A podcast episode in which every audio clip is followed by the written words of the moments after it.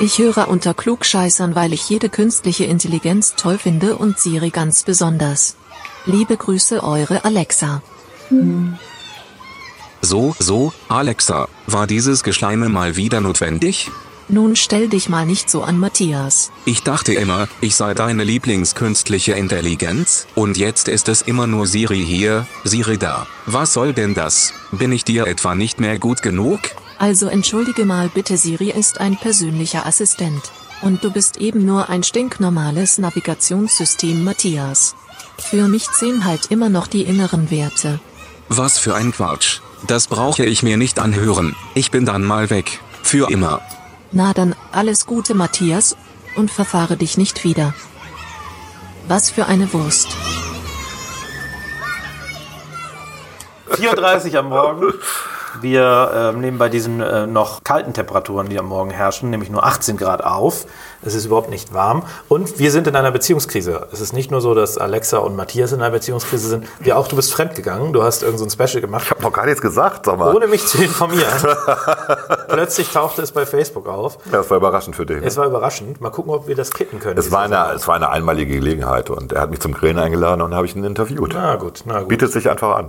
Ist eine sehr spannende, ist eine sehr spannende Special geworden. Sehr Also lang, Ich bin, sehr lang.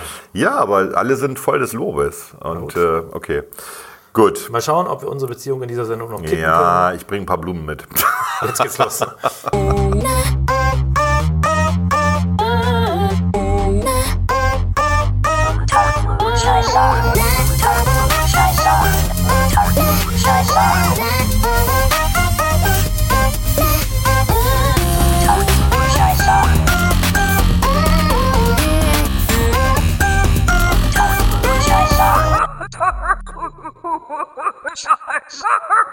Unter Klugscheißern. Jo. Klaas. 4.31 Uhr. 4.31 Uhr, nachdem wir das äh, Prä-Intro aufgenommen haben, sprechen wir jetzt zu euch im Rahmen unseres üblichen Intros. Was haben wir heute in der Sendung?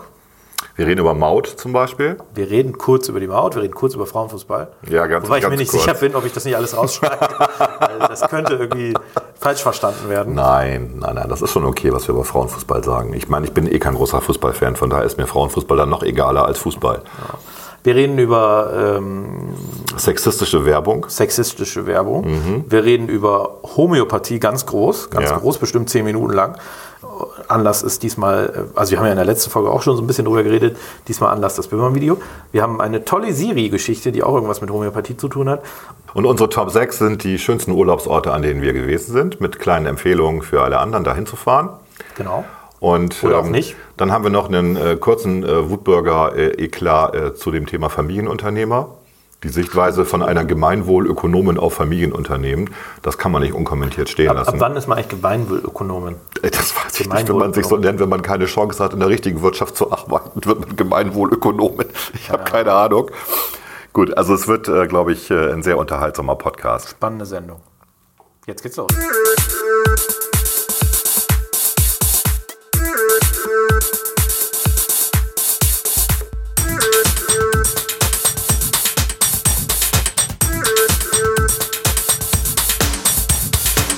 Unter Klugscheißern. Volker, wir sind bei unserer allseits beliebten Kategorie Thema der Woche angelangt. Wir haben dieses Mal äh, ausnahmsweise nicht quasi ein einziges Thema, sondern wir haben so ein paar Aufreger diese Woche. Oder nicht Aufreger, je nachdem. Die Aufreger der Woche. Aufreger der Woche. Dün, dün, dün. Vielleicht ändern wir das auch. Ähm, hast du mitgekriegt, es ist jetzt Frauenfußball-WM. Das regt dich auf? Ah, ich wollte, deswegen habe ich ja gesagt, vielleicht auch nicht Aufreger. Weiß nicht, ich gucke Frauenfußball nicht, ehrlicherweise. Ich, oder manchmal lasse ich es laufen und mache den Ton aus. Wie ist es bei dir? Guckst du das? Ich habe tatsächlich irgendwann mal reingeguckt in irgendein Match. Ich weiß nicht mehr, was das war. Ich, ich finde, Und ich habe ja. nein, ich, ich hab eine Viertelstunde geguckt tatsächlich. Und das wird wahrscheinlich jetzt gleich irgendwie frauenfeindlich klingen, aber ich finde, das ist ein anderer Fußball als den, den man bei Männern Das sieht. ist etwa Fußball auf dem A-Jugendniveau. Ne? Also das ist, das ist auch okay. Das ist auch, also ich finde es auch super. Was ich aber den dümmsten Spruch finde im Zusammenhang mit Frauenfußball, ist immer dieses, ja, die heulen ja weniger rum als die Männer. Ja, die hauen auch weniger zu als die Männer. Das weiß ich nicht. aber wenn das jetzt die, der Qualitätsunterschied Ja, ist, dann das herzlichen eh, Glückwunsch. das ist eh albern. Äh, also das vielleicht zum Thema Frauenfußball. Ich bin großer, also ich wäre ein großer Fan, ich finde aber das von der Sportart, ich glaube, du hast da recht, das ist einfach nicht schön anzugucken. Aber kann ja noch kommen, das kann sich ja noch technisch weiterentwickeln. Hätten wir das Thema Frauenfußball abgehakt. Abgehakt, weg damit. Zweites Thema Maut. Ach, die Maut. Ja. Ähm, Haben wir nicht alle gesagt, dass das nichts wird? eigentlich wussten es alle, bis Ja. auf, äh, wer hat es denn damals eingeführt? Bis auf Herr Scheuer. Ich, Nee, das wer war nicht denn- Scheuer, oder? War das nicht Seehofer? Das war Dobrindt doch. Ach nee, Dobrindt war es. Dobrindt war das. Der hat sich dann aus dem. Staub gemacht, hat ja, sich Fraktionsvorsitzender geworden und man hatte den Eindruck, sein Nachfolger, der Scheuer, der war, konnte gar nicht erwarten, bis der EuGH endlich sagt, lass es. Und der hat dann sofort reagiert, also der wusste, dass was passiert, der hat auch nicht so wirklich dran geglaubt. Ähm, Hm. Keine Ahnung, ich, also ich, ich finde ja, ich bin nicht so ein äh, per se, also ich, ich, ich bin nicht ein per se Gegner von Maut, Mauten, äh, weil ich durchaus auch etwas dafür über habe, dass man äh, quasi Kosten, die auf, entstehen für die Allgemeinheit, auch an die Nutzer weitergibt und eben Das ist prinzipiell eine gute Idee. Das ist äh, prinzipiell keine dumme ist Idee, so Fair Use ist das sozusagen. Jemand, ne, jemand, der Infrastruktur benutzt, bezahlt dann auch extra dafür, solange es keine staatliche Infrastruktur werden, ist. Genau. Mhm. Äh, die Straßenbahn mitzunutzen und dafür zu bezahlen. Deswegen Wird passieren in Bremen. Okay. Wird vielleicht passieren, mal Ja. gucken, ob es überhaupt äh, rechtlich möglich ist. Aber wie es gemacht wurde, auch, auch was da wieder an Datensammlungen entstehen sollten und so weiter, das ist. Das ist genau das Sorry. Problem. Also das war mein Problem mit der Maut. Ähm, äh, das, also der Hintergrund war ja, dass man es äh, nicht mochte, dass Österreicher, wo man ja selber, wenn man in Österreich fährt, Maut bezahlen muss, dass die hier in Deutschland kostenlos die Autobahn nutzen können. Was für eine bekloppte äh, Neiddebatte, die da Ja, ja, entstanden absolut. ist. Völlig albern. Falscher Grund. Fal falscher Grund. Und wenn es dann darum geht, dass man das Geld also zweckgebunden erheben würde, um dann wieder die Infrastruktur zu fördern, äh, ja, aber man kann auch einfach die Kfz-Steuer erhöhen und die Kfz-Steuer zu einer Kfz-Abgabe machen, die dann wiederum zweckgebunden eingesetzt würde. Wäre auch eine Möglichkeit, kann man politisch alles regeln. Also daran kann es nicht gelegen haben und deswegen war auch mein Gedanke im Endeffekt, ähm, es, es geht um ein großes Überwachungssystem ähm, und äh, das brauchen wir nicht in Deutschland. Also wir haben schon genug Überwachung in Deutschland und deswegen war ich äh, gegen die Maut. Ähm, von daher super, dass das nicht geklappt hat, ganz ehrlich. Schade für CTS Eventim, das ist ein Bremer Unternehmen. Die haben ja die, ähm, Durchführungs-, den Durchführungsauftrag bekommen dafür. Ich glaube, Volumen eine Milliarde Euro. Eine Milliarde Euro sind auch schon seit einem, nee, knapp zwei Milliarden sogar. Echt? Das äh, Auftragsvolumen lag ähm, äh, über eine Vertragslaufzeit von zwölf Oh. Jahren bei knapp zwei Milliarden. Das ist schon. Die sind seit einem Jahr ungefähr am entwickeln, äh, müssen natürlich entsprechend entschädigt werden. Ähm, ich denke mal, die werden was Gutes aushandeln, ähm, bei der, äh, weil sie haben ja auch Leute eingestellt dafür und so. Das ist schon ein bisschen bitter für den Standort Bremen. Ansonsten, ich brauche keine Maut. Ich glaube, die Maut ist wirklich entstanden, weil Privatwirtschaft ähm, Ich glaube, das war Autobahn- damals so ein, ähm, so ein, äh, so ein Neidding. Das hast du schon Ja. richtig analysiert. Ja. Das war so ein CSU-Neidding. Ja. Kommen wir zum nächsten Aufreger. Ähm, Familienunternehmer habe ich mir hier als Stichwort aufgeschrieben. Du hattest einen Artikel, du hast mich ganz äh, angerufen, warst richtig in Rage hast, Ich war in Rage. und hast äh, über diesen Artikel hergezogen. Es gibt ja ähm, auf der zweiten Seite des Weser-Kuriers immer so Gastautoren, nennen sie das. Und ähm, da gibt es einen von Hannah Behring heute erschienen über Familienkonzerne. Es fängt an mit, am Montag schenkt mir mein Vater eine Million, er ist Fabrikant und ich bin sein Sohn. Dieser kleine Vers lässt sich nach unserer derzeitigen Wirtschaftslogik über beliebig viele Wochentage fortsetzen. Und äh, diese Frau, ähm, Hanna Behring, äh, selbst Diplom-Volkswirtin und ähm, engagiert sich für das Thema Gemeinwohlökonomie in Bremen, lästert dann über Familienunternehmen. Also wie stehen wir zu Familienunternehmen, in denen die Kinder von Generation zu Generation das Unternehmensvermögen übernehmen? Bedient dies eine Marktnotwendigkeit? Spricht es unserer Vorstellung von Fairness? Ist es eine Neiddebatte, wenn wir prob- problematisieren, dass die Unternehmerfamilie Quant ein Vermögen von 37 Milliarden Euro angesammelt hat? Dann kommt sie zu den Zahlen. 91 Prozent aller deutschen Unternehmen werden von einer Familie kontrolliert. Sie erwirtschaften mit 57 Prozent aller Beschäftigten einen nationalen Umsatzanteil von 55 Prozent. Was ist der Grund, dass es Kernstück unserer Volkswirtschaft ist? Sicherheit, Tradition, aber viel schwerer wiegt unser Erbrecht, welches Unternehmen wie Sachen behandelt. Man kann die Firma der Eltern erben und so zum Unternehmenseigentümer und Chef werden. Das ist attraktiv. Es ist jedoch eine Chance, die unser Wirtschaftssystem nur Kindern mit entsprechendem Familienhintergrund eröffnet. Bei den anderen reicht kein Abschluss mit 1,0 im BWL und auch nicht das hervorragende Arbeitszeugnis. Ich glaube, sie ich eine Frage. Wie viel hast du geerbt eigentlich? nichts. Ach so, du bist ja Unternehmer. Ja, ich habe das tatsächlich alles selber aufgebaut mit Bankkrediten und äh, ja.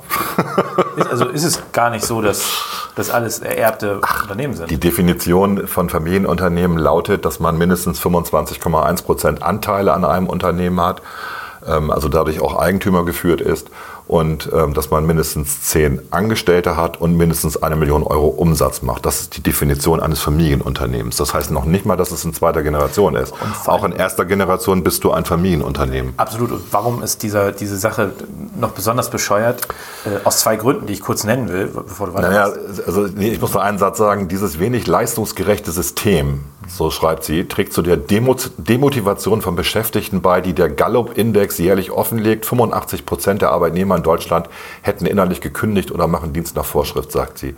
Und da haben wir mal die Studie gegoogelt. Wir haben die Studie geguckt. Also es ist, äh, ist lustigerweise so, dass gerade die Arbeitnehmer in Familienunternehmer nämlich äh, mit 75 Prozent zufrieden sind mit Richtig. ihrem Job und in Konzernen beispielsweise mit 65 Prozent zufrieden sind. Es gibt noch zwei Probleme mit diesem Artikel. Das erste ist, dass du gerade in Deutschland im Moment noch eine, häufig bei den Familienunternehmern die erste Generation am Werken hast, die das Korrekt. teilweise sogar erst nach dem Krieg oder dann etwas später gegründet hat und dann an die nachfolgende Generation übergibt. Ja, also es ist nicht so, dass äh, da jetzt schon die zweite, beziehungsweise vor allen Dingen nicht die dritte Generation am Werkeln werden. Das zweite ist, wenn die Familie von Frau Quandt, die bei BMW Anteile hat, als BMW ist per se kein Familienunternehmen, es ist ein Aktienunternehmen. Also äh, es gehört gar nicht in diese Kategorie Familienunternehmen rein. Äh, es ist also völliger Käse. Ich weiß nicht, was die Frau, also die scheint ja tatsächlich vom, vom Fach zu sein, äh, eine sogenannte Expertin. Nein, das Aber ist was sie da erzählt, sie würfelt Argumente eine durcheinander. totale Neiddebatte. Ne? Und das merkst du auch. Es ist auch ähm, alles durcheinander. Dann kommt hier Nachhaltigkeitsökonomen betrachten Unternehmen deshalb nicht als Vermögenstück, sondern systemisch im sozial-ökologischen Zusammenhang. Organisation wird nicht tradiert, sondern rational, partizipativ und agil für alle Stakeholder gestaltet. Für den Satz sollte man sie erschießen, äh, nicht erschießen. Nein, aber also für diesen, für diesen Satz in einer wissenschaftlichen Arbeit äh, hätte ich mal gefragt, ähm, was bedeutet das? Was, was willst du uns damit sagen? Dass Unternehmen Geld verdienen wollen? Oder was, will sie Nein, uns das damit ist ja sagen? Bullshit -Bingo. Also da werden ein paar Wörter aneinander, also was jetzt gerade in ist, ist agil als Wort. Ne? Das Ja. kommt, kennen wir aus der agilen Entwicklung. Das ist gerade smart, das ist in. Stakeholder ist in diesem ganzen ökosozialen Umfeld passt überhaupt ist nicht. quasi als neuer Begriff für alle, die die, die äh, nicht tatsächlich beteiligt sind, sondern die man beteiligen sollte. Also das ist quasi zu einem Begriff geworden, wo ich sage, ich baue jetzt ein Haus, dann wird jeder zum Stakeholder, nicht nur der, der Eigentümer, nicht nur die Anwohner, sondern auch der Umweltverband und so weiter.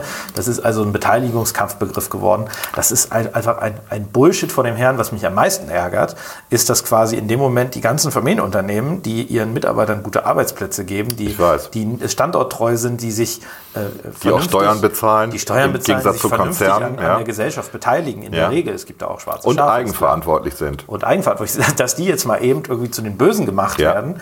Äh, Ich frage mich, welche Meinung die Frau zu den Konzernen hat. Ich glaube, sie hat das auch noch nicht so ganz verstanden, was der Unterschied da ist. Nein, Peinlich. also wir haben, also wir haben, wir sind wirklich das Rückgrat, Familienunternehmen, wir sind das Rückgrat der deutschen Wirtschaft. Ähm, Ich will jetzt gar nicht mal die ganzen Zahlen hier wiedergeben mit den Unternehmensumsätzen und so weiter, aber als ein Beispiel 90 Prozent aller Ausbildungsplätze in diesem Land werden von Familienunternehmern geliefert. Das ist, das ist eine irre hohe Zahl, 90 Prozent. Selbst der öffentliche Dienst irgendwie schafft ja nichts in der Richtung. Ja. Ähm, dann haben wir 180.000 Familienunternehmen in Deutschland. Klar, da sind Großunternehmen dabei wie, äh, wie Oetker, Görz, Böhringer, Henkel oder Miele. Aber auch die übernehmen alle persönlich haftende Verantwortung.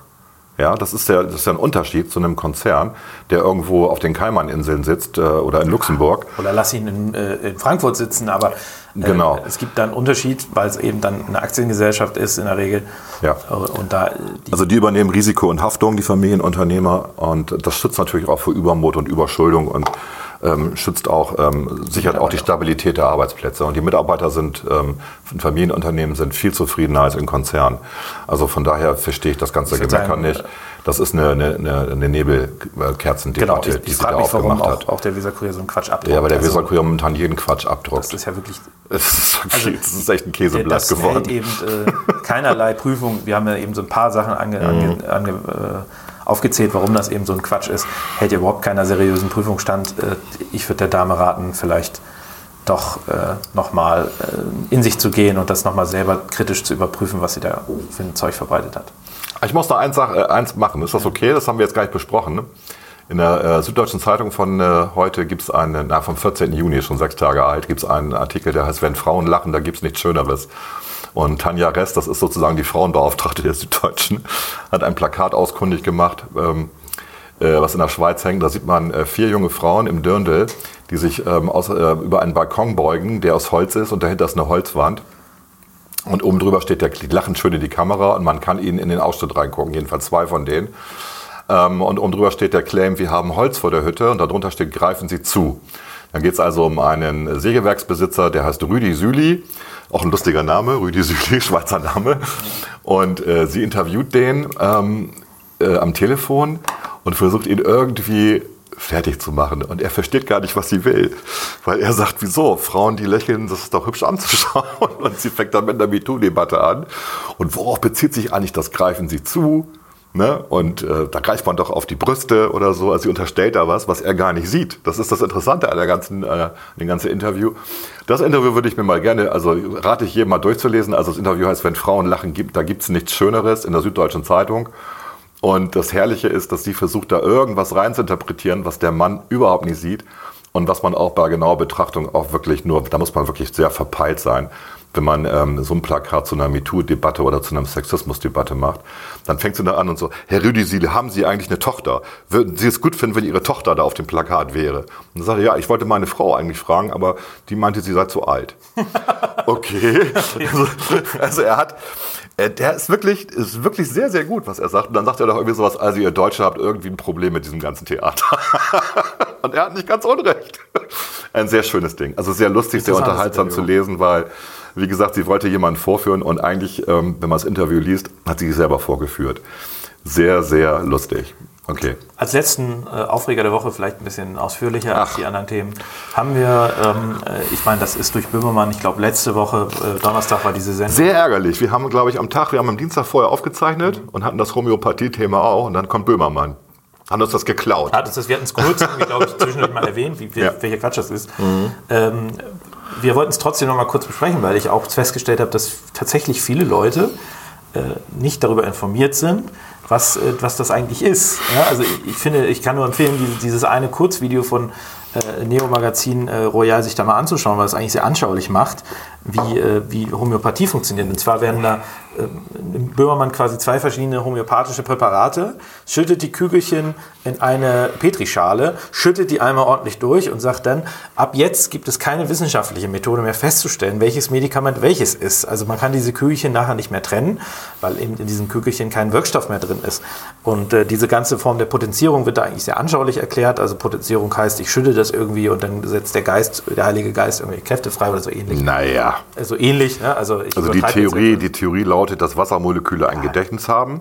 Das heißt, wenn ich, eine, äh, wenn ich irgendwas in Wasser löse oder in einer Flüssigkeit löse, weil Flüssigkeiten bestehen auch immer aus Wasser, dann merkt sich das Wasser, ähm, was da drin gewesen ist. Und je höher ich das verdünne, das, was sie dann die Homöopathen potenzieren nennen, äh, je höher ich das verdünne, desto höher ist sozusagen die Merkfähigkeit des Wassers. Das heißt, das, was eigentlich gefährlich ist an dem Stoff, ähm, das ist ja meistens, sind ja meistens Gifte, die da, die da reingemischt werden, ähm, wirkt dann nicht mehr gefährlich, aber das Erinnerungsvermögen des Wassers führt dazu, dass das Immunsystem des Körpers angeregt wird. So ist die Theorie. Man hat dieses ähm, Gedächtnisvermögen des Wassers untersucht, kann man mal googeln, gibt es wunderbare Studien zu. Das stimmt, Wasser hat ein Gedächtnis ungefähr von der Länge von vier Femtosekunden. Eine Femtosekunde ich weiß jetzt nicht, ich glaube zwölf Nullen, 0,0 und dann zwölf Nullen und so. Also es ist relativ kurz, das Gedächtnis. Also, und das ist auch gut so, weil stellt euch vor, ich meine, ihr pinkelt in das Wasser im Klo und irgendwann kriegt ihr dasselbe Wasser, ja, aus denselben Wassermolekülen bestehen zu trinken. Das möchtet ihr nicht, dass das Wasser ein Gedächtnis hat. Das, das, das größte Problem, wenn man mal ein bisschen logisch darüber nachdenkt, für, das, für die Homöopathie ist quasi das, äh, das Wiederbenutzen von verbrauchtem Wasser oder die Wasseraufbereitung letztlich. Äh, da gibt es auch diesen schönen Tweet, den du rausgesucht hast von einer grünen oh, Bundestagsabgeordneten. Birgit Raab. Ja, äh, Birgit Raab ähm, hat äh, gestern getwittert, ich zitiere, Homöopathie braucht keine Tierversuche, hat keine bis wenige Nebenwirkungen und es gibt keine Arzneimittelrückstände in Gewässer. Ähm, ich würde ja, was soll ich jetzt dazu sagen? Ich glaube, das, das ist das Wesentliche, weil wir wissen ja, dass vieles. Äh, Nein, lass uns mal eine Sache noch dazu sagen. Das sind, es gibt 41 Retweets dieses, äh, dieses Tweets und 339 gefällt mir es dazu. Ähm, wenn man sich die Gefällt mir's anguckt, ähm, ja, es sind auch überwiegend Frauen, die das ganz toll finden. Es gibt ja Untersuchungen dazu, wer Homöopathie macht. 75 Prozent der Frauen stehen auf Homöopathie, es sind nur 46 Prozent der Männer. Ähm, ist auch interessant. und ähm, 1,2 äh, Kommentare dazu, die zu 99 Prozent negativ sind. Sie hat einen richtigen Shitstorm gekriegt. Ja, ich glaube, was ich lustig finde, gibt keine Arzneimittelrückstände Wasser. Wir wissen ja, dieses Wasser wird Warum nachher wohl? aufbereitet und fließt häufig dann in die Flüsse und äh, fließt dann ins Meer. Äh, wir wissen ja, dass äh, die Meerestiere, die sind alle gesund. Ne? Denen kann auch keine Ölpest was anhaben. Äh, dank homöopathischer Mittel. Also das ist eine Absurdität, äh, alles nicht zu überbieten. Anlass für Böhmermann war ja, sonst hätte er sich vermutlich mit dem Thema auch nicht beschäftigt, diese schreiende äh, Unverschämtheit einer Pharmafirma. Äh, eine- Einer Homöopathiefirma. einer Homö Pharma, Entschuldigung. Pharma darfst du die nicht nennen. Das hat ja mit Pharma nichts zu tun. Hm? Einer homöopathischen Nathalie Grams hieß sie. Nathalie Grams. Nathalie Grams ist ehemalige Ärztin, die auch Homöopathie gemacht hat. Genau, die wurde von dieser, dieser Homöopathiefirma abgemahnt. Sie solle Richtig. nicht abgemahnt, ihr wurde eine Unterlassungserklärung zugesendet. Sie solle bitte in Zukunft nicht mehr öffentlich behaupten, dass Homöopathie nicht über den Placebo hinaus Placebo-Effekt hinaus wirkt. Das war quasi Stein des Anstoßes. Da hat sich anscheinend Böhmermann vielleicht auch das erste Mal mit dem Thema wirklich beschäftigt. Und mir ist dabei aufgefallen, wenn jemand, also jeder Mensch, der ein bisschen nachdenkt und sich das mal alles anguckt und ein bisschen kritisch überlegt, dem wird auffallen, dass äh, Homöopathie, ich will auch nicht diese ganze Geschichte, das hat ja alles auch was mit dem Reich zu tun und so weiter. Das lassen wir mal alles so ein bisschen weg. Äh, Also das Dritte Reich hat der Homöopathie gut getan äh, oder der seriösen Medizin schlecht getan, je nachdem, wie wir es wissen. Aber wenn wir das mal weglassen, dann hat das Ganze alles ein bisschen was von Magie. Ja, ich finde. ist letztlich eine Form von Magie. Also, die, die, die, die, die Antworten auf ihren Tweet, die sind einfach super lustig. Ja, also der eine schreibt hier, also Ralf Rute ist ja nun ein bekannter Comiczeichner. Ähm, der schreibt einfach als Antwort: Heile, heile Gänschen singen braucht auch keine Tierversuche und hat keine Nebenwirkungen. Sorry. Genau, das trifft ja. Ich meine, wir haben, wir haben also ein in Anführungszeichen Medikament oder Alternativmedikament. Ähm, natürlich hat das keine Nebenwirkungen und natürlich verschmutzt es auch nicht die Flüsse, äh, wie auch, weil da ist ja nichts mehr drin. Weil was, die, was man den Kindern gibt, ist Zucker. Wir haben damals äh, unseren Kindern, wenn die krank waren, ähm, nicht Meditonsin gegeben, sondern wir haben denen ähm, M&M's gegeben oder irgendwelche äh, Traubenzuckertabletten. Das hat auch geholfen. Man gibt denen irgendwas und das äh, das hilft auch. Selbstheilungskräfte, ne? Ja, also das ist, Das ist eben der Placebo-Effekt. Das ist ja auch hinreichend untersucht. Also es gibt ja nur eine einzige Studie, die später dann zurückgezogen wurde, weil sie eben nicht mehr wissen, also nicht wissenschaftlichen Standards entsprach, die quasi belegt haben wollte, dass Homöopathie wirkt. Alle anderen Studien, also Doppelblindversuche, äh, die äh, darüber gemacht wurden, haben eben gezeigt, äh, Homöopathie wirkt über den Placebo-Effekt hinaus nicht. Richtig. Ja, und diese eine Studie, wie gesagt, die war dann im Auftrag von irgendeinem homöopathischen Unternehmen. äh, Und äh, dann hat, haben sich seriöse Wissenschaftler nochmal die Daten angeguckt und haben festgestellt, das ist, entspricht nicht den wissenschaftlichen Standards. Und das Geilste finde ich ja bei diesem Homöopathiekongress, das hatte Böhmann ja auch gezeigt, sagte, glaube ich, die Vorsitzende, also wir wissen, dass Homöopathie wirkt, wir wissen noch nicht warum. ja, Und, genau. und äh, da habe ich im Internet, glaube ich, auch gelesen, wir brauchen noch mehr Forschung, um zu erklären, warum Ja, Homöopathie natürlich. funktioniert. Nein, wir wissen, warum es besser funktioniert, als nichts zu tun. Mhm. Placebo-Effekt. Aber wir wissen ganz genau, warum es nicht stärker wirkt als der Placebo-Effekt. Schlicht und einfach, weil es allein was mit den Selbstheilungskräften des Körpers zu tun hat. Also völliger Bullshit. Und keine Nebenwirkung ist auch Bullshit. Wie schreibt Schattenwolf bei Twitter an Birgit Raab? Eine leere Brieftasche ist eine sehr üble Nebenwirkung. Ja, oder es gibt ja auch, äh, ich weiß nicht, ob ich das beim letzten Mal schon erzählt habe, Steve Jobs war ja auch jemand, der auf diese alternativen Methoden, ich weiß jetzt nicht, ob er Homöopathie. Ja, der war ja auch noch der der war ja Fruktarier. Der hat ja nur Sachen gegessen, die freiwillig äh, auf dem Boden gelegen haben. Und ähm, hat, auch, ähm, hat auch geglaubt an Alternativmedizin und äh, ja, es ist er tot. Äh, Ich persönlich äh, würde so weit gehen, das fand ich einen guten Vorschlag, den habe ich letztens irgendwo gelesen. Ich weiß gar nicht, ob hier der, der Kollege Johannes Wicht den gemacht hat. Man müsste eigentlich auf so eine äh, homöopathische ähm, Verpackung müsste man einen Warnhinweis draufschreiben. Ne? Also man müsste die Leute eigentlich darüber aufklären, dass das, was sie tun, keinerlei Wirkung hat über den Placebo-Effekt hinaus. Aber was das Wichtigste ist, ist, glaube ich, es geht ja nicht uns darum, dass wir sagen, die Leute sollen den Scheiß gar nicht mehr nehmen oder so. Das ist mir eigentlich ehrlicherweise äh, fast egal. Jeder kann nehmen, was er will, so grundsätzlich. Ich finde es aber nicht okay, wenn es die Krankenkassen bezahlen. A, dass die Krankenkassen das bezahlen.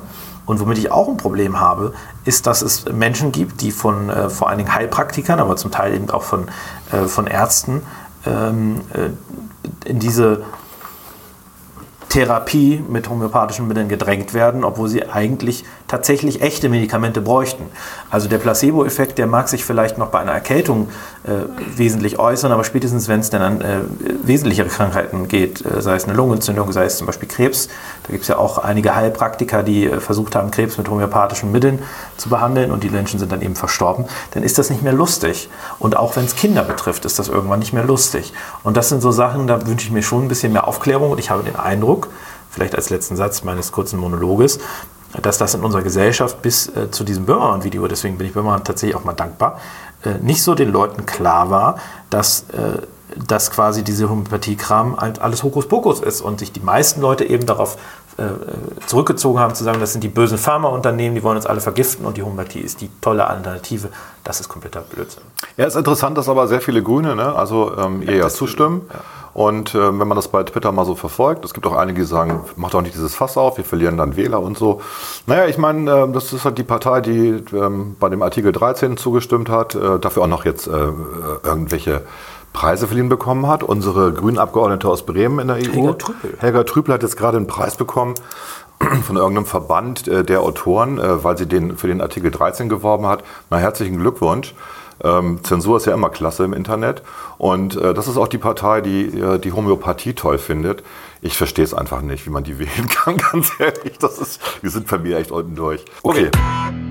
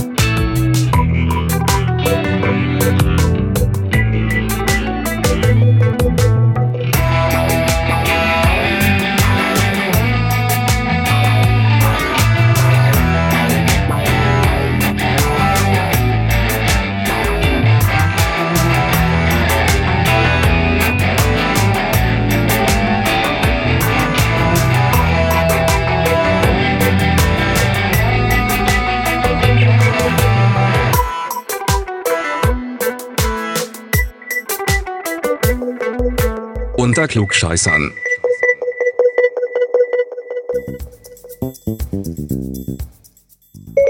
Hallo Siri. Hallo Volker, was gibt es Neues?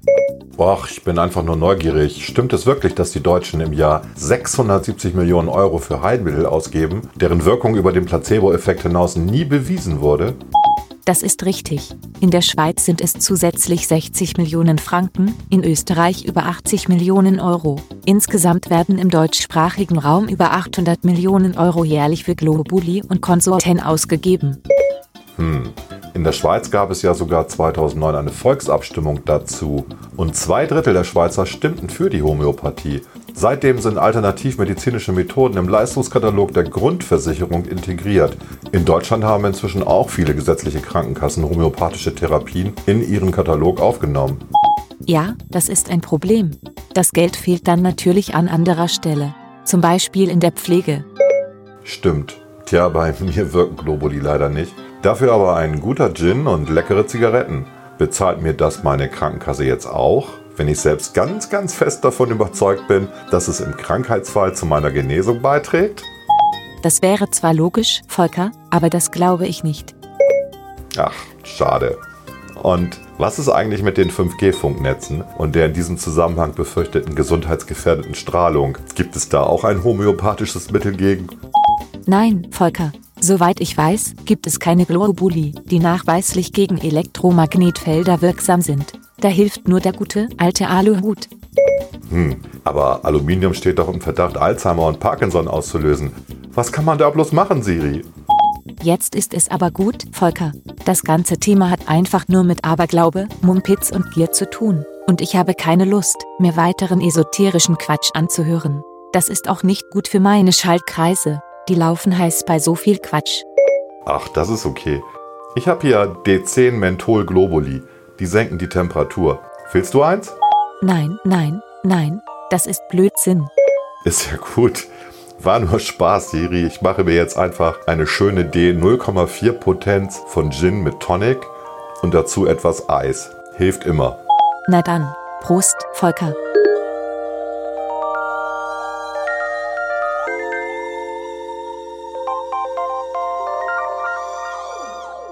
The Top 6 top 6.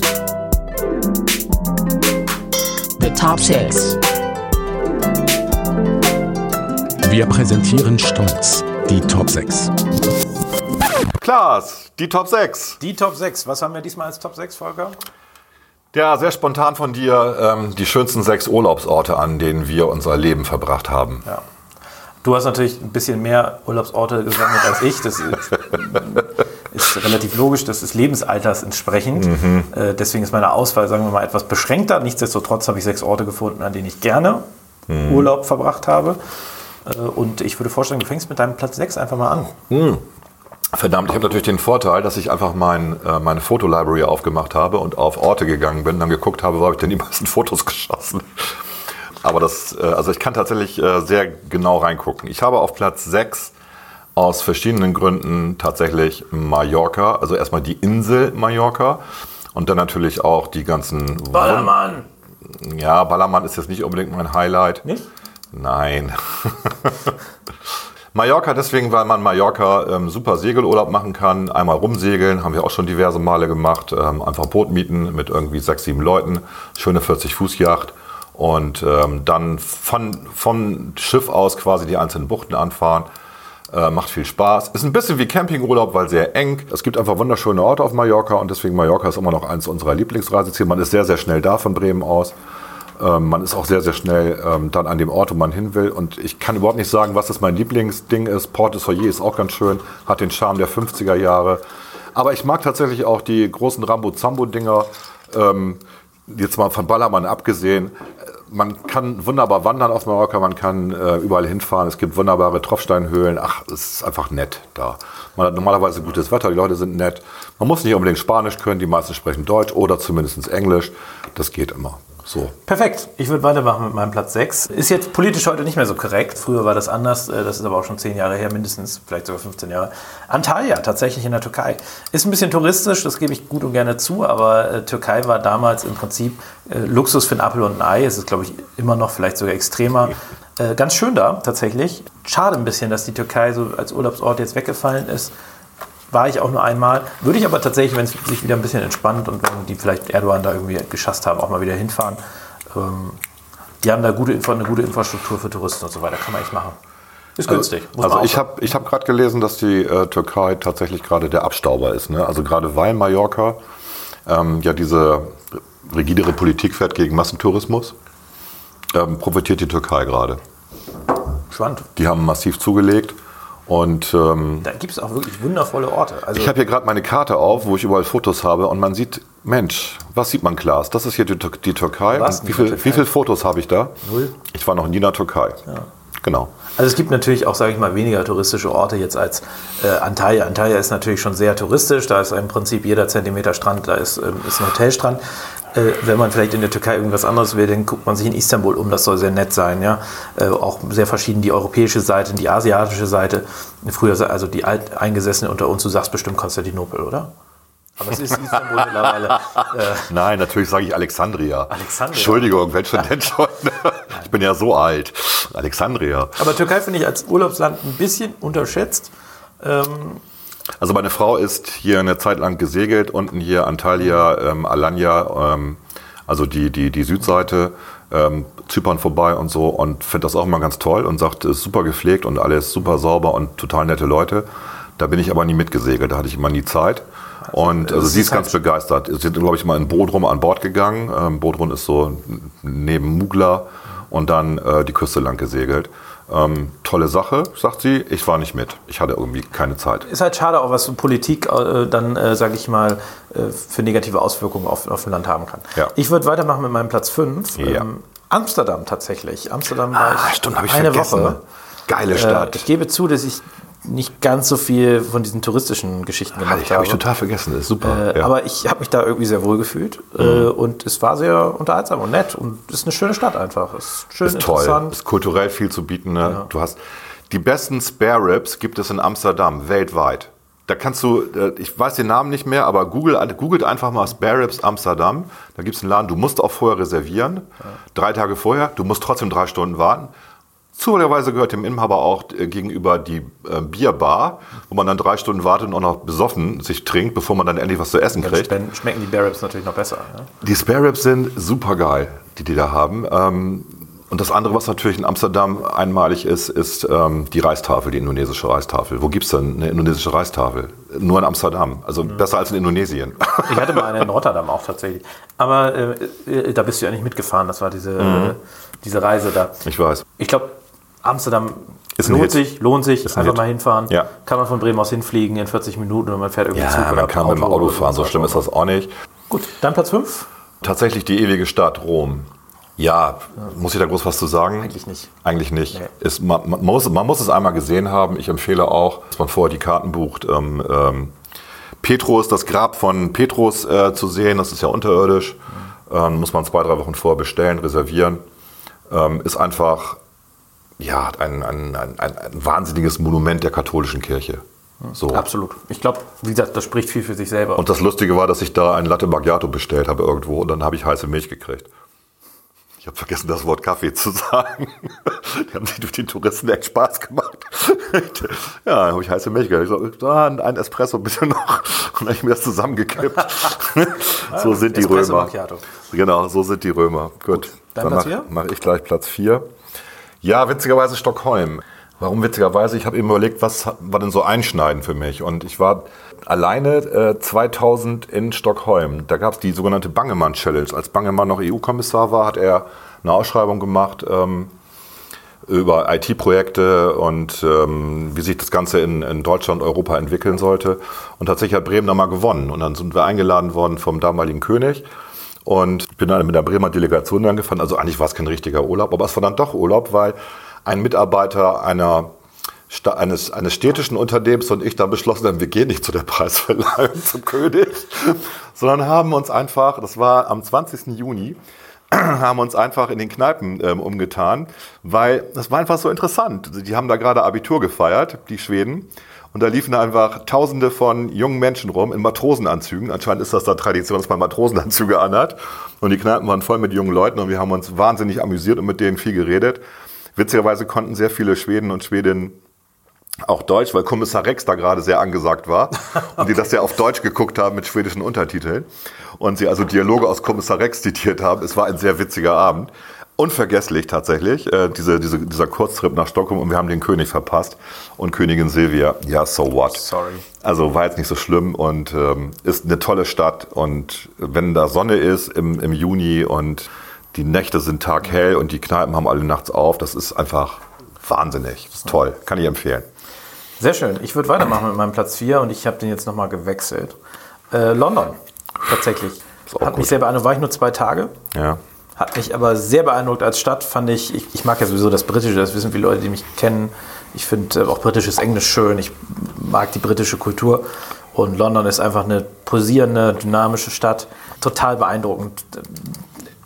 Kulturell sehr reich. Ne? Also, äh, wenn man, was man sich da alles angucken konnte, äh, das heißt der Buckingham Palace, ne? also diese ganz klassischen Dinger. Äh, da hast du wahrscheinlich, als du mal da warst, sicherlich auch die äh, entsprechenden Personen da angeschrien und die haben dich dann angeschrien, die Wachen da.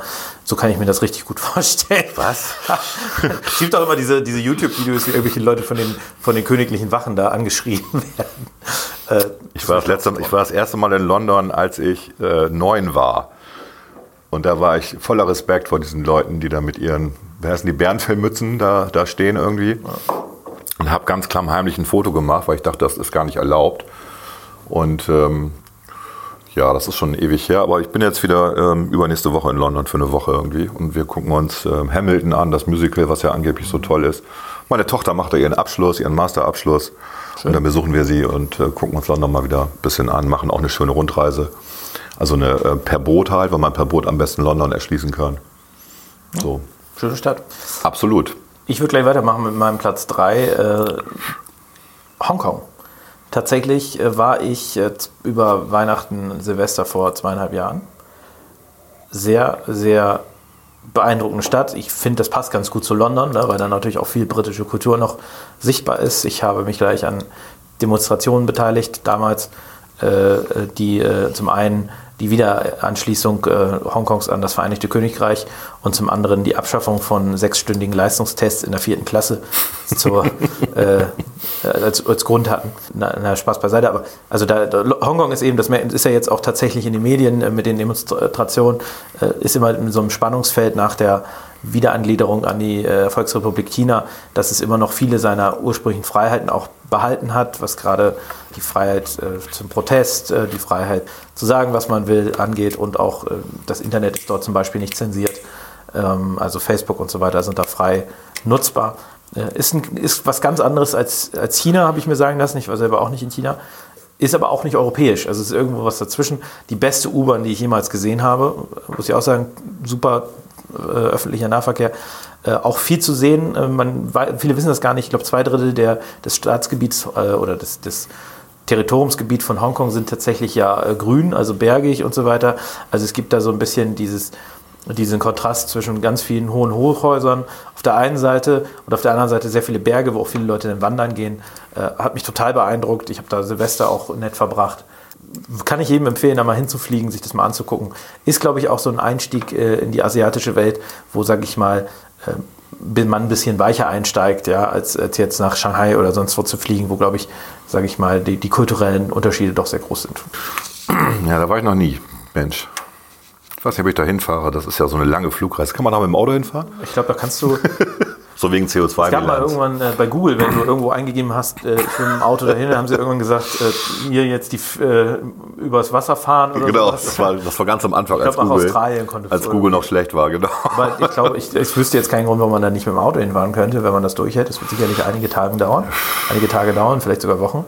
Äh, der Flug dauert zwölf Stunden knapp. Wäre interessant mal, ne? Gut, äh, dann bin ich dran mit äh, Platz 3, ne? Ja. Das ist eigentlich äh, eher die Region Südtirol. Warum Südtirol? Weil ähm, natürlich, ob, wir leben ja am Flachland, deswegen finden wir Berge toll. Das ist ja immer so. Ne? Die Leute, die in den Bergen leben, kommen ans Meer und wir leben am Meer hier und finden dann irgendwie Berge toll. Südtirol ist ähm, einfach, einfach erstmal kulinarisch ein Erlebnis, weil es ja so eine Mischung ist aus österreichischer und italienischer Küche, best of sozusagen. Das ist nicht gut für die eigene Figur, aber dafür kann man dann ja wandern und seine Kalorien wieder abwandern.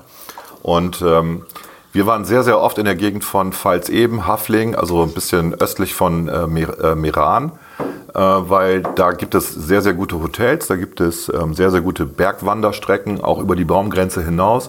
Und man kann an einem Tag ganz schön so auf 3000 Meter hoch wandern, hat super Ausblick. Und ähm, das Schöne ist da in der ganzen Gegend, da werden die Haflinger ja auch, die laufen da wild rum. Also die, diese Pferde ähm, sind, werden da zwar natürlich äh, gezüchtet, aber haben tatsächlich freie Wildbahn. Und man geht einfach spazieren und plötzlich kommt da so eine Horde von Pferden auf einen zu. Und dann ist es ganz praktisch, wenn man sich einen Baum sucht, wenn da noch einer steht, damit man nicht überrannt wird.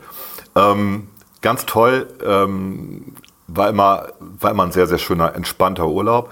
Wie gesagt, wir waren immer im Sommer da. Ich weiß, dass sehr viele hier im Iran 2000 und so im Winter hinfahren und Skifahren. Ähm, ja, da ich kein Ski fahre, für mich ist das ein äh, Sommerurlaub. Für meine Frau, die gerne Motorrad gefahren ist früher, war das auch mal ein Erlebnis, wo man dann wunderbar Serpentin mit dem Motorrad rauf und runter fahren kann. Die sogenannten Organspender-Motorräder. also mein Platz zwei ist äh, Kreta. Kreta haben wir tatsächlich sehr vernachlässigt, meine Frau und ich oder unsere Familie. Wir sind da, glaube ich, vor zwei Jahren oder anderthalb Jahren gewesen und haben natürlich die riesen Trümmertour oder Ruinentour gemacht. Also wir waren in äh, Retimnon, haben da übernachtet, in einem sehr, sehr schönen Hotel, ähm, wo man einfach einen super Blick hatte übers, über den Hafen und dann aufs Meer hinaus und so. Eine tolle Stadt, äh, wo echt was los ist und haben uns dann alles angeguckt, alle Ruinen dieser Welt. Ähm, sozusagen die, äh, die Basis der, der europäischen äh, Demokratie äh, inklusive Gesteinstafeln, wo schon Scheidungsgesetze draufstanden, die 2000 Jahre alt sind, oder wie man vom Sklaven zum Bürger wird. Ähm, war da alles super geregelt und es ist einfach eine tolle Insel mit viel Kultur, mit viel alter archäologischer Kultur, aber auch ähm, sehr offen für Touristen und die sprechen alle, alle Sprachen dieser Welt. Man kann sich da wunderbar unterhalten. Es ist nicht ganz billig. Tatsächlich ähm, Ganz enttäuschend war natürlich Heraklion. Alle sagen, er muss da irgendwie hin. Äh, das ist einfach nett, das kann man sich sparen. Es gibt genug andere Orte, wo man auf äh, Kreta ähm, alte Kulturen findet, ähm, die wirklich interessanter sind als Heraklion. Heraklion ist einfach von den Briten damals kaputt saniert worden. Kann ich nicht empfehlen. Aber Retinon, die ganze Bucht dort, ähm, toll. Klasse. So. Schön. Dann würde ich weitermachen mit meinem Platz 2, äh, was eher, ähm, wie soll ich mal sagen, äh, sentimentale Gründe hat. Da bin ich als Kind sehr oft im Urlaub gewesen, bestimmt sechs, sieben Mal hintereinander ähm, in den Sommerurlauben. Mallorca. Um Gottes Willen. ähm, nein, Um Italien. Gottes Willen, hast du gesagt. Fahren wir nicht demnächst nach Mallorca gemeinsam? Hier schon, aber du kennst meine Eltern nicht. Ja, okay. Äh, die werden mit mir niemals als Kind nach Mallorca gefahren. Pestum, ähm, das ist in Italien in der Nähe von, also man fliegt nach Neapel und dann fährt man noch irgendwie eine Dreiviertelstunde oder so. Aha. Pestum ist, äh, äh, da gab es das Schumann Strandhotel. Da waren wir, wie gesagt, sechs, sieben äh, Jahre hintereinander bestimmt. Das Schumann Strandhotel gehörte lustigerweise keinem Deutschen, sondern einem Italiener. Aber das hat irgendwann mal ein Deutscher dort gegründet, der das dann scheinbar verkauft hat. Äh, also auch direkt am Strand. Und ähm, Pestum an sich ist auch historisch durchaus interessant. Also da gibt es auch äh, so eine alte Ruine und so weiter. Ist aber einfach sehr schön da. Relativ kleiner Ort. Salerno ist auch eine Stadt, die da relativ in der Nähe ist. Der Weg nach Pompeji ist relativ kurz. Da waren wir dann auch. okay. Pompeji auch sehr spannend, sich das mal anzuschauen. Sehr schön. Das Einzige, was äh, einen immer so ein bisschen irritiert, ist, dass der Müll dort, zumindest damals war das so, irgendwo im Wald abgestellt wurde. Das fand ich immer ein bisschen schade. Ja, das ist immer noch so. das ist, Das noch ist auch, das so. ist auch, ähm, als wir auf Sizilien waren jetzt gerade oder, oder auch Kreta, äh, der Plastikmüll ähm, liegt da überall rum.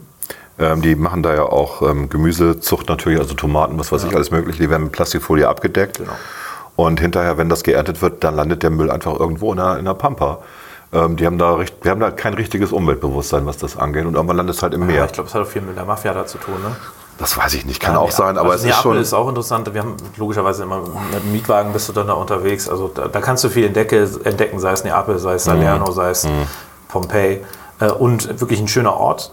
Dann würde ich weitermachen mit meinem Platz 1. Ja. Das ist tatsächlich über den großen Teich, wie wir äh, Radio-Moderatoren New sagen. York, New York. Tatsächlich New York. Ähm, äh, War ich jetzt letzten Sommer Ich hasse New York. für zwölf Tage. Und das fand ich äh, sehr nett. Das ist natürlich eine, auch wiederum eine ganz andere Kultur. Es gibt unfassbar viel zu erleben, viel zu sehen. Sei es auf dem Broadway, sei es äh, die unterschiedlichen Gebäude dort, sei es einmal mit dem Schiff rumfahren. Äh, das ist schon viel, was man da erleben kann. Ich habe es sehr genossen, ich fand das sehr interessant. Äh, Ich mag irgendwie auch die amerikanische Kultur, die finde ich auch nett. Kann ich auch sehr empfehlen. Ich glaube, da wird es aber auch viele Leute geben, die mir sofort zustimmen und sagen, New York finde ich gut. Es gibt nur eine Handvoll von Leuten, die sagen, New York finde ich scheiße. Vielleicht hast du auch recht, das ist einfach nur ein Hype. Genau, es ist ein Hype, der seit äh, 1776 anhält. Oder was?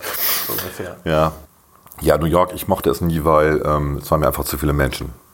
Nicht, dass ich ein Misanthrop bin, aber es war halt so ein Moloch. Ich habe auch Probleme mit, ja, mit diesen Mega, Megapolis irgendwie. Äh, Ich, ich hatte da, äh, und dann magst du London, ich hatte da. Äh, London ist was anderes tatsächlich, weil London hat immer noch diesen, ja, es ist ja kein britischer Charme, es ist so ein Multikulti-Charme, ja, in bestimmten Stadtteilen und das hat was.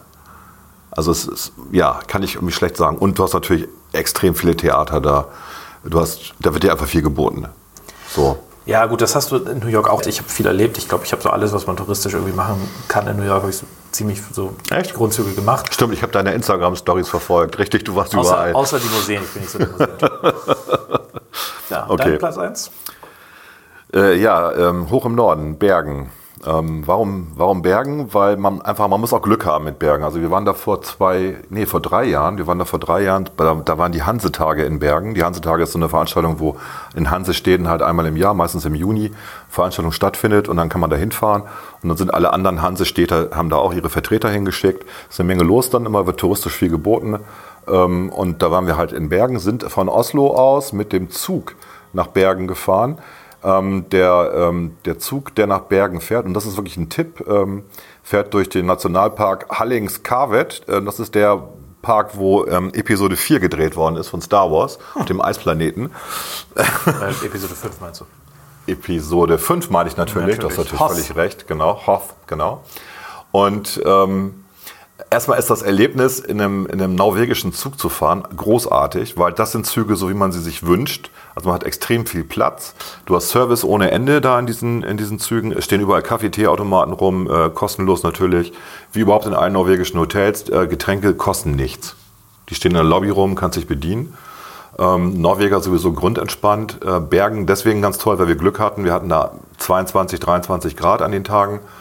Und äh, dann ist Bergen wie, ähm, weiß ich nicht, Valencia. Überall sitzen Leute auf den Straßen. Es gibt Bands, die auf der Straße spielen plötzlich. Ähm, die Leute kommen raus und sind am Feiern und am Tanzen. Um Bergen rum, man kann, ähm, heißt ja auch Bergen, man kann da sehr schön nach oben wandern. Das sind oben äh, Gebirgsseen. Und man kann natürlich von Bergen auch aus äh, wunderbar äh, in die Fjorde reinfahren und ähm, sich das mal angucken.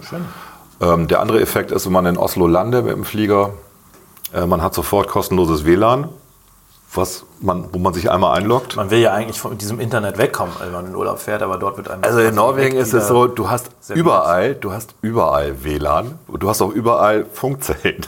Also selbst in den hintersten Fjorden kannst du mit deinem Telefon alles machen. Das ist schon irre.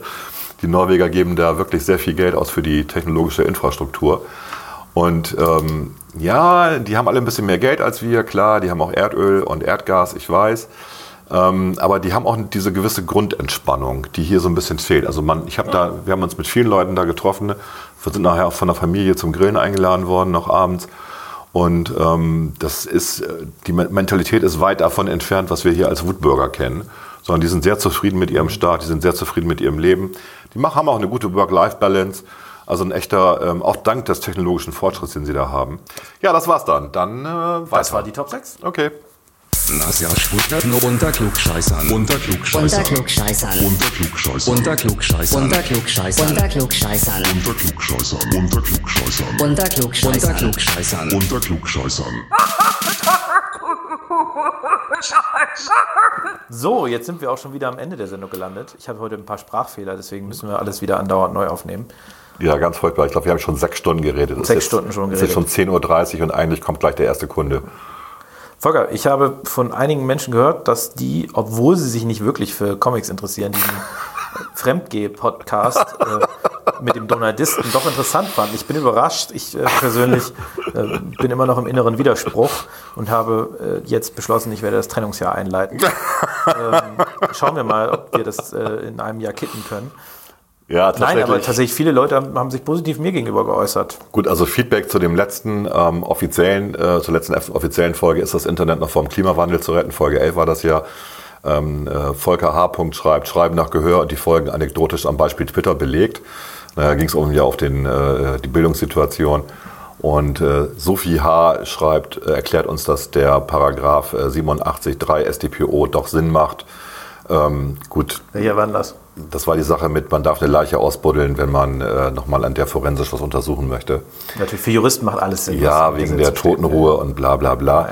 Tim Alexander ähm, A. -Punkt sagt, der Sound ist viel besser und schickt auch noch so ein Herzchen-Emoji dazu. Ja, liegt aber nicht nur an Mono, Tim, sondern auch daran, dass wir einen komplett neuen Algorithmus haben, der ähm, äh, jetzt einfach den, die, die Tonspur besser herausarbeitet. Zumindest das, was wir sprechen. Ich bin ja ein sehr leiser Mensch, Klaas ist ein sehr lauter und das gleichen wir jetzt aus. Nicht, Klaas? Okay, Feedback zu der Donald-Folge, wo wir uns dann ja trennen werden. da gab es also einen sehr angeregten Feedback darüber, ob das Helferlein wirklich von Daniel Düsentrieb gebaut worden ist oder ob nicht das Helferlein Daniel Düsentrieb gebaut hat. Auch eine wissenschaftliche Frage im äh, Entenhausen-Universum. Und wir haben dann äh, gemeinsam recherchiert und dann klären können, äh, dass es wohl doch so ist, dass äh, Daniel Düsentrieb zumindest laut einer Don Rosa-Geschichte das Helferlein konzipiert hat. Und ähm, Du merkst, wie still ich einfach werde. ja, dann geht's noch um Taugenichtse mit einem reichen Onkel und Taugenichtse mit einem reichen Vater. Das ist eine persönliche Anmerkung an jemanden, der dort was gepostet hat. Das will ich nicht weiter bewerten. Okay. Aber das ist, äh, ist erstaunlich, ja. Also ähm, das war ja mehr so ein, so ein Zufall. Nicht? Also ich bin zum Grillen eingeladen worden von Uwe, dem Donaldisten. Und dann habe ich gesagt, okay, dann haben wir ein bisschen Zeit vorher, haben wir kaffeesiert und haben dann während des Kaffeetrinkens einfach äh, dieses Gespräch geführt. Und ähm, das äh, ja, ist erstaunlich gut geworden. Nun sind wir auch beide ein bisschen Comic-affin und ich habe ihn ja auch verführt, wie er ja auch gesteht am Anfang, mit im Alter von zehn irgendwie. Und äh, das ist ganz schön geworden, gefällt mir, sehr gut. Du warst Deswegen- aber auch 10, ne? Ich war auch zehn und wir werden, nein, nein, und wir werden wir natürlich, Klang bekommen. und die Idee ist schon klar, dass du auch mal so ein Special machst, ähm, mit, weiß nicht, vielleicht Christian Lindner oder so. Du kennst, Christian du Lindner. kennst ihn ja persönlich, ne? Total. Ihr duzt euch doch, ne? Du uns Best Buddies. Best Buddies, genau. Ist klar. Und, Ich äh, rede auch immer nur von Christian. Kennst, Ja. du, kennst du so Leute, die, die kenn- eine Person einmal getroffen haben und dann die ganze Zeit die beim Vornamen erwähnen? Ja, ich Und man immer das. fragt, Christian, welcher Christian? Dann meinst du, natürlich Lindner. Ich kenne das nicht nur politisch, ich kenne das auch in Unternehmerzusammenhängen und wo alle mit einem angeblich Wir hatten befreundet eine, sind. eine Mitarbeiterin bei uns, eine Kollegin, die, äh, die immer von, von, äh, äh, von einem, einer männlichen Person erzählte. Und dann also immer davon erzählte, wie, äh, ich, ich sage jetzt einfach mal den Namen äh, Christian. Mhm. Ja, also, ja, und Christian hat denn das gesagt. Und, und so nach, nach sechs Wochen habe ich sie mal das ist eigentlich Christian. Ja, mein Freund. Ah. Mhm. Also die irgendwie so selbstständig voraussetzen, man kennt irgendwie diese Leute. Und die dann eben auch eine war, die immer von Christian gesprochen hat, wusste man nicht, meinte sie Christian Lindner, meinte sie Christian Dürr, meinte sie Christian Renatus, beispielsweise jetzt aus Ja. dem Kosmos. Drei also, aus der FDP, ja. also es gibt sehr viele Christians beispielsweise. Und finde ich super anstrengend. Finde ich super anstrengend, solche Leute. Nennt doch lieber äh, die Beziehung, also zum Beispiel mein Vater, meine Freundin, meine Frau. Das, äh, du sagst ja auch nicht Christiane die ganze Zeit, sondern du sagst ja, meine Frau ist, sieht das auch so, weil du nicht davon ausgehen kannst, dass zum Beispiel unsere Zuhörer wissen, wie deine Frau heißt. Und genau das Korrekt. ist, äh, ist glaube ich. Äh, Ich meide. Menschen, die Name-Dropping betreiben. Es gibt ja im Business, also wenn du jemanden neu kennenlernst, ähm, dann gibt es manche, die erzählen über sich und was ihre Firma macht, was ihr Unternehmen macht. Und dann gibt es andere, die erzählen, wen sie alles kennen. Und die Leute, die erzählen, wen sie alles kennen, sind für mich eigentlich eher uninteressant. Punkt. ja, ja, Also Name-Dropping ist, ist, kein, ist, ist kein Qualitätskriterium für irgendwas. Das heißt nur, dass ich äh, Leute kenne. Ja und? Was heißt denn das jetzt? Also Netzwerk zu haben ist nicht schlecht, gebe ich zu. Aber nur ein Netzwerk zu haben ist ein bisschen wenig für eine unternehmerische Zusammenarbeit. Man kennt die Blende eigentlich immer dann Ja. sofort, wenn man quasi über, sagen wir mal, überredet hier über einen lokalen Unternehmer, Max äh, Mustermann, und Mhm. sagt, Max Mustermann, ach, der hat, der hat doch gerade hier, der Max Mustermann hat doch gerade die Firma irgendwie verkauft. Und dann antwortet jemand, und ich habe jetzt wirklich mindestens fünf Personen konkret im Kopf und sagt, ja, der Max, ne? Ja, also das ist ja wirklich schade, dass er das so und so gemacht hat. Also wo die dann so gleich äh, so zeigen wollen, ich bin mit dem auf First Name Basis und Natürlich. so weiter. Wir sind Best Buddies seit unserer Konfirmation. Gut, da sind wir uns, glaube ich, einig. Ja. Ja, äh, das war's aber, ne? Dann, also Feedback, sendet uns Feedback zu, weiterhin. Gerne. Hast du noch was irgendwie, was ich... Klugscheiß.i2dm.de Ja. bleibt die E-Mail-Adresse. Sehr gut. Wir haben überlegt, äh, ob wir bald äh, vielleicht Merchandise machen, also so T-Shirts, Kaffeetassen. wir können da sowas draufdrucken wie 4.30 Uhr äh, endlich unter Klugscheißer. Also wenn ihr da offen seid, das ist natürlich, wäre jetzt eine Investition, die wir natürlich nicht tätigen würden, wenn die Nachfrage nicht da ist. Äh, weil das äh, meistens jetzt nicht ein Geschäft ist, mit dem man Geld verdient, sondern mit dem man eher Geld verbrennt. Das Gerade stimmt. bei kleineren es, Nummern. Es rechnet sich nicht. Es rechnet sich normalerweise Nein. nicht. Nein. Aber wenn es den Bedarf gibt, wenn Leute sagen, wir hätten gerne ein T-Shirt, wären wir natürlich bereit, sowas bereitzustellen. Ähm, also schreibt uns mal, ob ihr das für eine lustige Idee haltet oder nicht. könnten ja Klopapierrollen bedrucken mit Klugscheißer. Geht das? Natürlich, kannst du machen, das ist gar nicht so teuer. Das finde ich eine gute Idee. Auch eine ganz witzige Idee. Okay, gut. Ähm, ja, das war's für heute und äh, bis zum nächsten Mal. Bis zum nächsten Mal.